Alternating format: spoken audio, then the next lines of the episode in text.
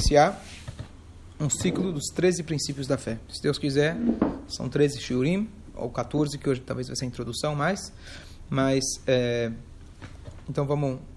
Na verdade, a ideia é a seguinte, o Ramba, o Ramba Maimonides, ele fez uma compilação de 13 conceitos que, na visão dele, são os princípios da fé. Na verdade, só para a gente entender, não necessariamente isso foi aceito por todos, pelo menos na sua época.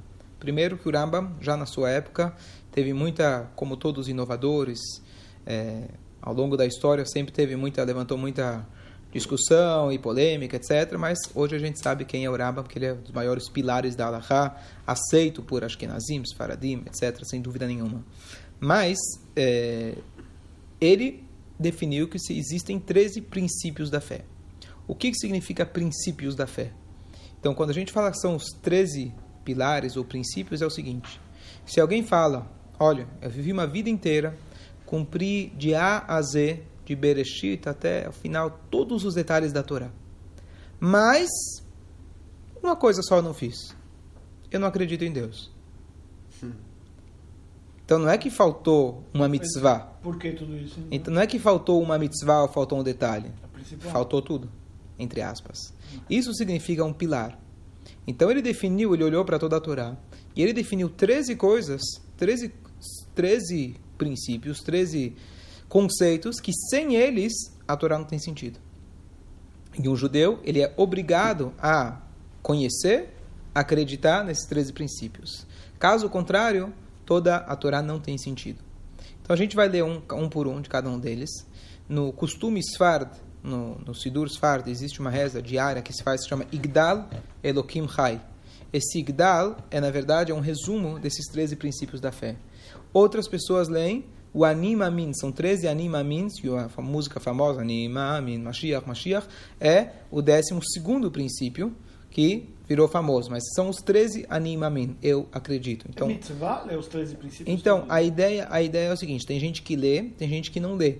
Mas a ideia, a mitzvah, não é a questão de uma mitzvah, são 13 coisas que a gente tem que ter constantemente na nossa compreensão e na nossa mente. Então não é questão de ler ou não ler. Tem gente que lê, tem gente que não lê. Mas independente se você lê ou não leu, todo dia você tem que lembrar que tem um Deus só. Todo dia você tem que lembrar de Mashiach. Todo dia você tem que lembrar, certo?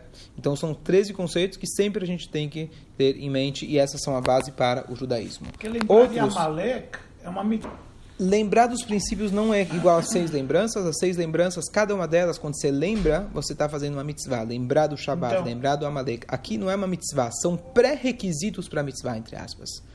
Você vai lembrar o que, que eu estou fazendo aqui. Alguém está no exército. Então ele tem as, as, as tarefas do dia a dia.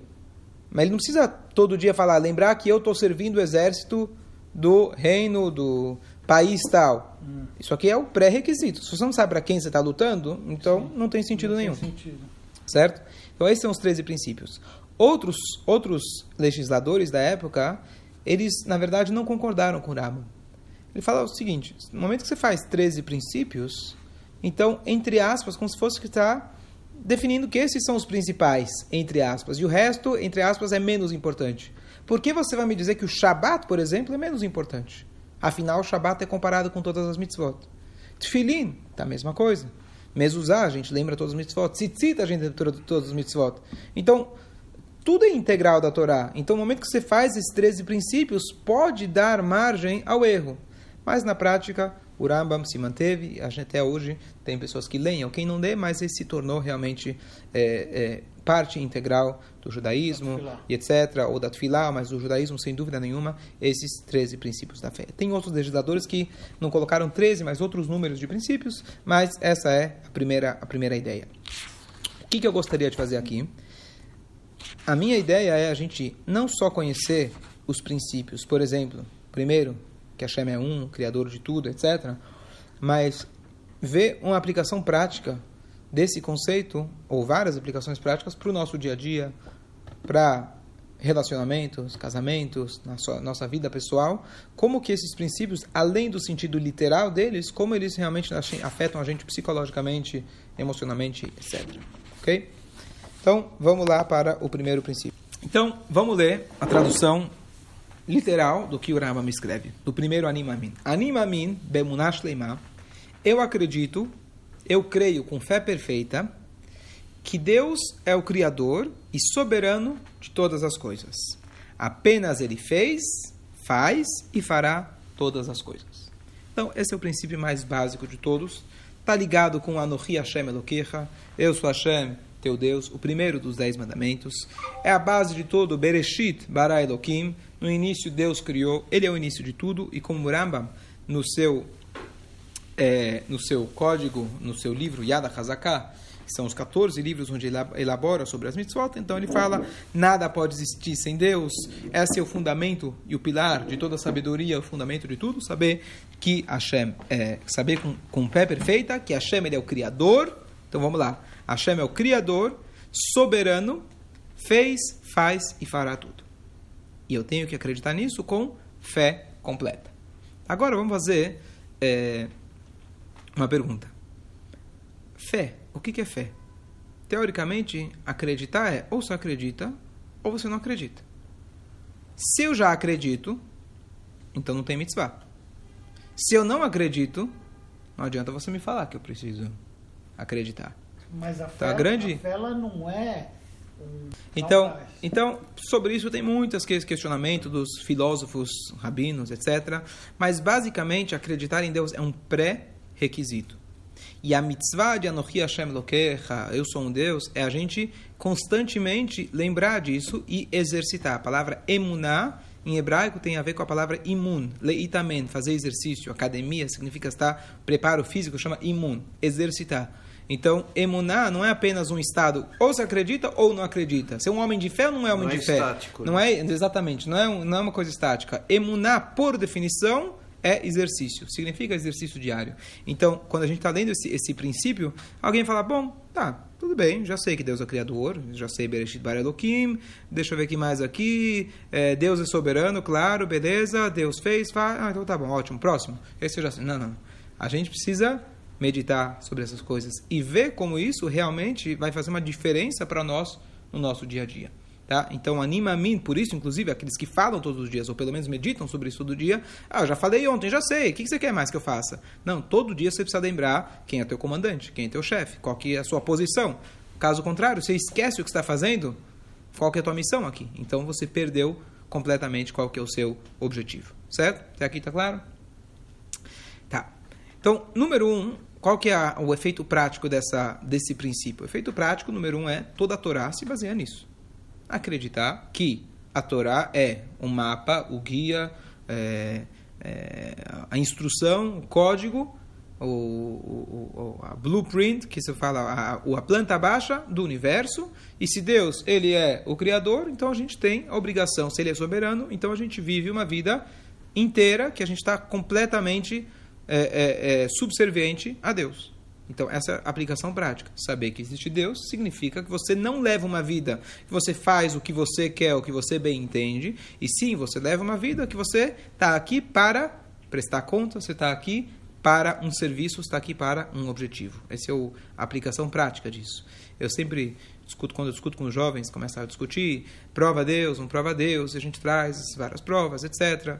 E, no final das contas, Deus é invisível. No final das contas, você não tem como provar Deus na matemática de forma é, absoluta. Tem, tem forma absoluta, mas não necessariamente convence a todo mundo. Tá certo? Então, o que, que eu falo para eles? Sabe o que? Esquece as provas. Vamos só fazer um, um cálculo. Isso não é a base para a nossa fé, mas uma forma de conversar com alguma pessoa. Falo, vamos fazer um, vamos fazer um teste. Qual é a forma absoluta? Absoluta é a prova que o Rambam, inclusive, traz, e vários outros trazem, que é a, a, a testemunha histórica de de, eh, de 3 milhões de pessoas que viram Deus falando para o povo judeu, né? Que alguém contou que viu, e são 3 milhões de testemunhas. Então, testemunha para a gente é uma prova absoluta. Essa é a prova histórica é, irrefutável. Tem outras, mas essa aqui é a mais a, a, principal. Har Sinai, Mamad Har Sinai. Deixa eu falar. Mas o que eu quero dizer em aplicação prática é o seguinte, de que faz o seguinte cálculo na sua vida. Vamos dizer que você veio da, daquele chulent inicial, né? Da explosão, do Big Bang, tudo começou com Chulent, gefilte fish, Chulent, né? aquela sopa inicial. A sua vida é acaso. Então você está aqui por acaso. Você não tem um objetivo na sua vida. O que você fez ou deixou de fazer No fundo, no fundo, não fez, não fez diferença nenhuma. Porque você está aqui no acaso, você apareceu aqui por acaso, e qual que é o teu objetivo? Hoje você está, amanhã você não está. Tudo bem, tem gente que opta a viver dessa forma. Agora, tem gente que opta de viver diferente. Acreditar realmente que eu tenho um propósito. Acreditar que eu tenho um propósito. Acreditar que eu faço a diferença. Acreditar que alguém me colocou aqui. A tua vida é diferente. Então, sem entrar aqui nas questões é, técnicas ou provas, etc., é só uma questão. Isso, você vai optar como você quer viver. E mais ainda, assim, na verdade, que a, a, é, olha, olha que interessante. Teoricamente, a Torá deveria começar assim: Olá pessoal, eu sou Deus, aqui está a prova, tá vendo? Ó, olha a natureza, olha tantas coisas que eu fiz, olha os milagres que eu fiz, que eu tirei o povo do Egito. Então, não esqueçam de mim que eu sou Deus. Ah, então eu vou contar para vocês a história como tudo começou. Bereshit, Barai, Elohim. Não, em nenhum momento Deus se apresenta. Fala, ô pessoal, estou aqui, eu sou Deus, primeiro acredita em mim. E você normalmente, quando começa o judaísmo, você já começa na aplicação prática. Por quê? culminando com isso que eu acabei de falar. A gente começa praticando. E a fé em Deus você descobre. A fé a gente descobre através da prática. Esse é um pré-requisito. Você vai começar só com a teoria, no judaísmo não funciona. Se você começa a fazer as mitzvot, você se torna mais é, é, é, refinado, mais alinhado para você conseguir ter essa percepção o hábito espiritual. faz o judeu. Então, é, é, esse princípio, entre aspas, é um pré-requisito para a Torá. Mas como você consegue chegar nesse princípio, sentir esse princípio, meditar nesse princípio, é através da Torá. Então não é algo teórico. Esse princípio não é teórico. Esse princípio é através da prática. Aí você vai começar a reconhecer que Hashem é soberano. Através das mitzvot você percebe que Hashem é soberano e assim por diante. Agora, o que eu vou falar agora é um pensamento meu. Não sei se ele é verdadeiramente absoluto, mas uma coisa interessante. A gente sabe que a Torá, na verdade, é o documento de casamento entre marido e mulher, Hashem é o noivo, Bnei Israel é a noiva, e tem várias analogias, inclusive o livro de Shirashirim, o Cântico dos Cânticos, vem expressar justamente isso, que todo o nosso elo com Deus é comparado a um casamento. Na verdade, esse é o verdadeiro casamento. O casamento que nós temos seria uma cópia, baseado no casamento. Deus pegou o Har e colocou em cima, é a Rupá, o, o a Torá é a Ketubá, e assim por diante. Várias alusões que tem em relação ao, ao, que se faz no casamento hoje são, na verdade, lembrando o verdadeiro casamento, que é o casamento nosso espiritual entre Hashem e Bnei Israel. E por isso, inclusive, como já comentei inúmeras vezes, que o livro do Shira Shirim, que conta apenas, aparece uma história romântica, aparece um romance, etc., ele é o livro chamado que é Kodesh HaKodashim, o livro mais sagrado de todos. Mais do que toda a Torá, assim diz o Rabbi Akiva no Talmud. Por quê? Então, uma das explicações é porque ele expressa de forma clara o que é a Torá. Ele está te falando sobre um casamento. Entenda que todas as mitzvot são, na verdade, o guia para você ter o melhor casamento com Hashem e, naturalmente, nos seus relacionamentos com sua esposa, com seu marido e assim por diante. Então, talvez a primeira coisa, ligando, na verdade, já mais com o segundo princípio, existe um conceito só agora eu vou abrir um parênteses para explicar o que eu estou querendo dizer. O décimo mandamento, que é não cobiçar. Naquela famosa pergunta, peraí, como que eu não vou cobiçar? Eu vejo que o meu vizinho ele tem um carro bonito, ele tem uma casa bonita, ele tem o, como era antigamente, o burro bonito, o escravo a bonito. A grama tá dele é certo? é mais verde. Sempre a grama dele é mais verde, tá certo? Até eu trocar aí para lá eu vejo que a minha era mais verde, tá certo? Então, como que eu posso como que eu posso deixar de invejá-lo? Então tem várias explicações, etc. Mas uma delas é eu acreditar que aquilo que é meu, aquilo que eu tenho, é o que eu tenho. E nada que está fora, que nada que o outro tem, nunca vai ser meu. Nunca vai ser meu, ou seja, não foi feito para mim. E eu dei um exemplo para isso outras vezes, quando quem lembra. Normalmente você vai passar aqui no nosso lado, o cara mais rico do mundo, ou Bill Gates, sei lá quem é. E aí você vai ver, poxa, o cara tá com um carro maravilhoso. Você fica uau, mas não sente inveja. Inveja você sente, ciúme você sente quando é alguém próximo de você. Se é o teu, teu sócio, poxa, ele trabalha comigo, como que ele tem isso? Se é teu vizinho, se é teu irmão, se é teu parente, fala, poxa, nós somos iguais teoricamente. Pô, por que, que ele tem mais do que eu? Alguém que está completamente fora do teu, do teu alcance, você nem imagina, você nem sonha, não é, nem, nem cabe a inveja. Inveja cabe para algo que você acha que é atingível.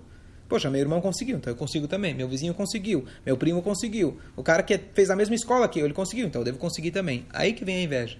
Como a gente consegue prevenir a inveja? Se a gente entender que cada um é cada um, e cada um recebe de Hashem aquilo que foi exatamente predestinado a você. A sua casa é o que você precisa para a sua missão. A sua esposa, os seus filhos, os seus empregados, o seu carro é aquilo que foi predestinado para você e não existe nada mais. Então, igual que você não inveja aquele cara, o Bill Gates ou quem for, você não vai invejar o teu irmão, porque o teu irmão ele é alguém completamente diferente e ele tem o que ele precisa para fazer a missão dele nesse mundo. Essa é a meditação para prevenir a inveja. Então, se a gente pensa num casamento, talvez a coisa mais importante é a gente entender que o caso aqui não é soberano, na verdade é uma troca, marido, mulher, etc. Mas entender, isso já na verdade vai ser os próximos princípios, a ideia é que é apenas um. Muitas vezes no casamento, o que, que acontece? A gente olha para o vizinho, olha, tá vendo? O marido do outro comprou joia para a esposa, certo? Ou, a, o marido compara com a outra esposa, tá vendo? Ela cozinha para ele, aquela famosa história, os, o, o, o, jovem casal, os dois acordaram de manhã no dia seguinte do casamento, os dois estão esperando o café da manhã na cama. Por quê? Porque a mãe de um preparava todo dia e o pai do outro preparava todo dia. Então cada um estava esperando que o outro fizesse, tá certo? É, então a ideia é a gente não olhar para o lado. A ideia, talvez um dos princípios básicos do casamento, é a gente entender que o, a pessoa que eu tenho ao meu lado não é, número um, escolha minha. A gente fala, claro que eu tenho livre-arbítrio, etc., mas no fundo a gente acredita que são, na verdade, duas metades de um todo. Então é um marido só, é uma esposa só. Aquilo que eu tenho é exatamente aquilo que eu preciso. Ligando com esse com esse princípio que é apenas Hashem é apenas um, ele é o soberano e é aqui que eu preciso é nele que eu preciso focar. Não tem mais nada no mundo em relação a, a, a em relação a, a, ao casamento. Agora, outra coisa em relação a nós mesmos. A questão da inveja, a gente sempre está pensando, na verdade, tem um. Eu vi uma vez de um psicólogo francês famoso, esqueci o nome dele, que ele discute com Freud, etc., mas ele fala que o maior problema do ser humano é a inveja. E ele traz isso, inclusive, pela Torá. Se você for ver, Caim matou Abel, era inveja. O que Deus aceitou o corban dele o outro tinha mais tinha uma, uma, uma irmã a mais, Yosef com os irmãos, tudo isso sempre inveja que causou os maiores problemas na história. E aí, é, ele fala aqui que a inveja, na verdade, não é ter o que o outro tem. A maior inveja que nós temos, na verdade, é ser quem o outro é. A gente pensa muitas vezes, poxa, ele é mais inteligente, poxa, ele é mais simpático, poxa, ele é uma pessoa melhor do que eu, ele é mais. que seja até boas virtudes. E aí a gente tem que lembrar da famosa história do Rebzusha, que ele fala, quando eu chegar lá em cima, não estou preocupado, que Deus vai me preocupar, me perguntar por que não foi Moishe Rabbeinu, por que não foi Avram Avinu. Eu estou preocupado se Deus for me perguntar por que eu não fui eu mesmo, por que eu não fui Zusha. Então, quando a gente fala de Deus é um, que ele é o soberano e etc., em relação ao nosso ser, é a mesma coisa, eu sou só um. Eu sou só um, eu vou ser apenas esse um. Eu tenho que dar o melhor de mim mesmo. Para de olhar para o lado, para de olhar para o outro. E eu sou soberano no sentido que só eu faço verdadeiramente as minhas decisões. Em relação, claro, Irat Shamaim, tem coisas que não estão tá na minha mão, mas em relação às minhas, às minhas opções morais, éticas, religiosas, é só eu que posso definir. Nada vai me forçar para um lado ou para outro lado. Então, quando a gente fala que Deus é soberano nesse sentido, se a gente for olhar até na mística, na mística da, da Torá, que a força que Deus teve que exercer, entre aspas, para poder criar o ser humano é a sua força mais essencial. Por quê? Porque o ser humano é egoísta.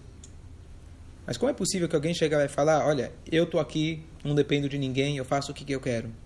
Porque no fundo, no fundo, no fundo, Deus é o único que verdadeiramente está aqui, faz o que ele quer e não depende de ninguém.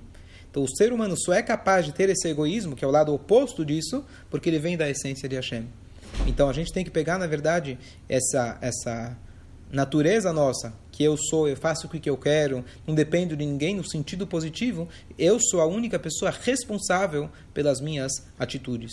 Então, talvez aqui a gente conclui a ideia é que o primeiro princípio, número um, Hashem é soberano, ele é o criador de tudo. Número um, a gente lembrar que esse é um princípio da fé, significa um pré-requisito, mas a gente faz isso através de cumprir as mitzvot.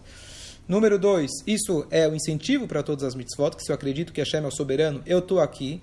Número três, isso dá para mim um sentido de vida. se eu acredito que Hashem, soberano, não estou aqui no acaso.